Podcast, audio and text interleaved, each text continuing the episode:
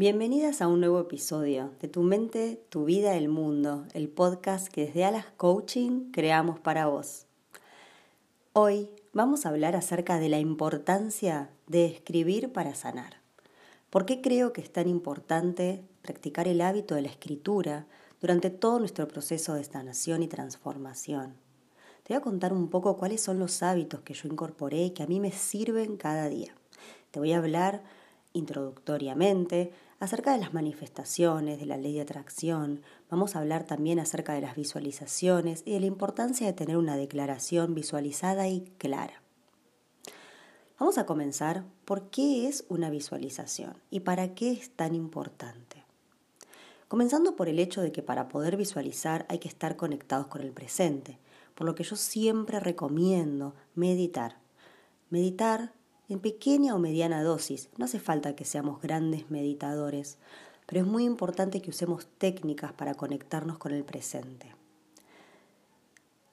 Meditar es poder calmar la mente, es poder concentrar toda la energía de nuestras meditaciones en un tema y dejarlo ahí, en el universo, para que el universo nos asista con respuestas, con visiones diferentes, con miradas, con ideas. Yo uso diferentes meditaciones, meditaciones para sanar, meditaciones para limpiar, meditaciones para resolver, meditaciones para conectar, meditaciones para aceptar, para agradecer. Hay muchísimas e infinitas meditaciones. Se podría decir que hay tantas meditaciones como temas o situaciones que haya en nuestras vidas.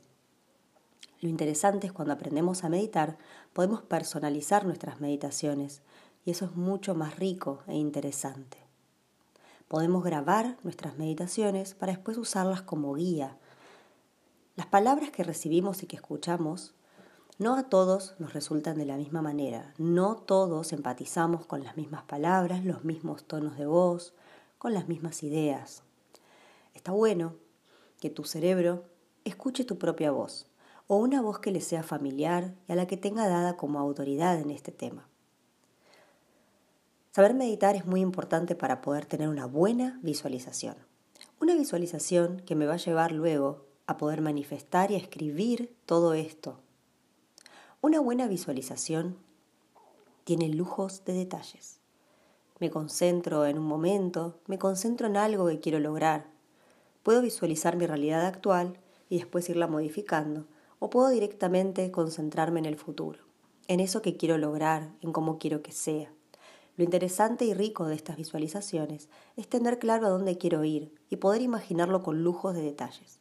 Es importantísimo que en estas visualizaciones no entren tus pensamientos limitantes. Acordate que es imaginación, es tu pensamiento. Podés soñar con lo que quieras, podés imaginar lo que quieras, no hay nadie que te tenga que decir eso no va a pasar, eso no es real o eso es imposible. Todos esos pensamientos limitantes son los que pueden llegar a hacer que no puedas manifestar en plenitud. Y si no manifestamos en plenitud, el universo no nos puede dar en plenitud. Algo que para mí es muy importante es que cuando estamos visualizando o cuando estamos manifestando, no estamos persiguiendo algo.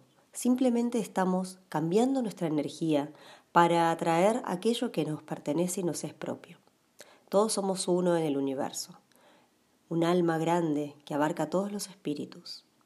Todos tenemos el mismo derecho y las mismas posibilidades, solo tenemos que buscarlas. Y esto puede sonar muy raro y muy extraño, y mucha gente me ha dicho al escuchar esto, no es cierto que todos tenemos las mismas posibilidades. Y les voy a decir algo, desde la práctica no, pero si yo, como portadora de posibilidades, abro mi universo al mundo. Y esto que estoy haciendo ahora, este podcast gratuito, todo el contenido gratuito que están en mis redes, todo lo que hago de forma voluntaria de asistencia, es para darle a todos esa misma oportunidad. Porque lo que está en nuestra mente es propio y nadie nos lo puede sacar. Y es así, es una oportunidad que es igual para todos la posibilidad de visualizar, de manifestar y de ir por nuestros sueños, aunque sea desde una imagen, esa posibilidad la tenemos todos. Es increíble el poder de la mente y muchas veces nos olvidamos de lo que visualizamos. Por eso los invito a escribir, a escribir cada una de las cosas que aparezcan en su mente. Y ahí es donde aparece nuestro cuaderno de vida. Yo recomiendo tener tres. Un cuaderno personal donde descargo mis emociones, donde escribo acerca de mis enojos, mis tristezas, mis alegrías. Un cuaderno personal donde puedo leer a mi exigente, a mi culpador. Un cuaderno personal donde aparecen todas las cosas que por ahí tengo vergüenza de decir en voz alta. Un cuaderno personal en el que también descargo contra alguien sin descargar de forma real. Muchas veces las emociones vienen como torbellinos. Y si no las descargamos en el momento, quedan. La adrenalina de un enojo queda y nos genera malestar físico después. Muchas veces cuando descargamos en nuestro cuaderno, al leerlo después, decimos, wow, si yo hubiese dicho todo esto, por ahí realmente no lo pensaba. Yo los invito a, hacer, a practicar esto, a tener como práctica escribir ante cada situación que me desborda. Escribir todo lo que no digo, pero no guardármelo. Y después leer, leer qué dije, leer si sigo estando de acuerdo con eso que dije o no. Eso también me sirve para evaluar si mi enojo sigue estando presente o si pudo irse, si lo pude gestionar. Acordate que hay herramientas para gestionar las emociones y que ninguna emoción es buena o es mala, simplemente que en algún momento determinado me está cerrando oportunidades o me está haciendo disfuncional y esto puede perjudicarme en mis relaciones. Todos podemos aprender a gestionar nuestras emociones. Un buen paso es escribir sobre ellas, aceptarlas, saber que existen, visualizarlas, verlas, leerlas. En este fluir de conciencia que aparece cuando escribimos sobre las emociones o que escribimos cuando estamos atravesados por una emoción, aparecen cosas maravillosas y puede ser que más de una de ustedes se convierta en una hermosa escritora. Así empecé yo, escribiendo todo, absolutamente todo. Después decidí estudiar licenciatura en letras y acá estoy. A veces escribo, a veces no, a veces publico algún libro, a veces no. Hoy diseñé tres cuadernos, tres anotadores, para que ustedes puedan escribir en uno de ellos todo esto que estamos hablando ahora.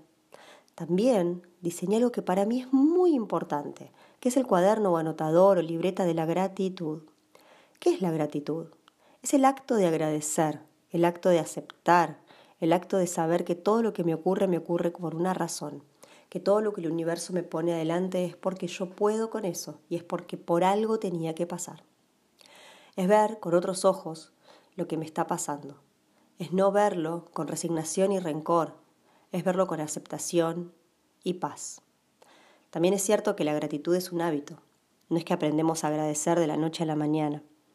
Yo las invito a escribir en sus cuadernos de gratitud todos los días cinco cosas por las que estén agradecidas. Pueden comenzar con tres cosas por las que estén agradecidas acerca del día que vivieron. Si lo hacen a la mañana del día anterior y si lo hacen a la noche, lo cual yo recomiendo, de ese mismo día.